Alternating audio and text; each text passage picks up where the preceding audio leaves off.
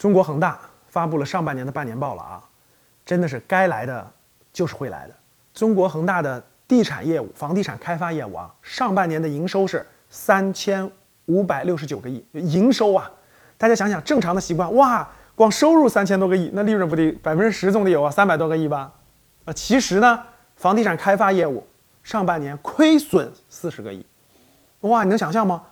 收入三千五百多个亿啊，结果亏损四十个亿，为什么？大家想一想，恒大发布的半年报里面啊，所有多元化业务啊，除了房地产开发以外啊，恒大汽车亏损四十八个亿，其他所有的板块全是亏损的，就是恒大的所有板块全亏亏损的。但是恒大集团整个集团上半年是有盈利的，盈利还九十到一百个亿，为什么呢？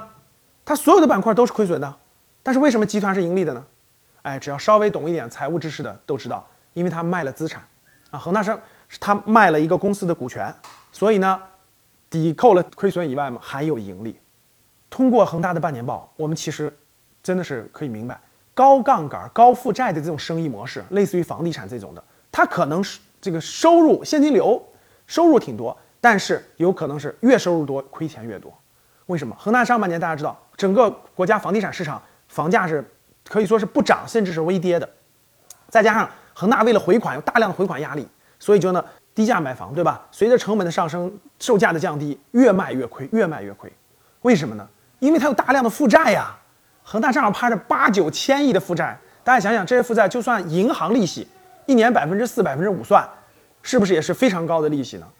这些利息远远的比盈利要多得多，所以吃掉了这公司所有的盈利。高负债、高杠杆的企业。一定要慎重选择。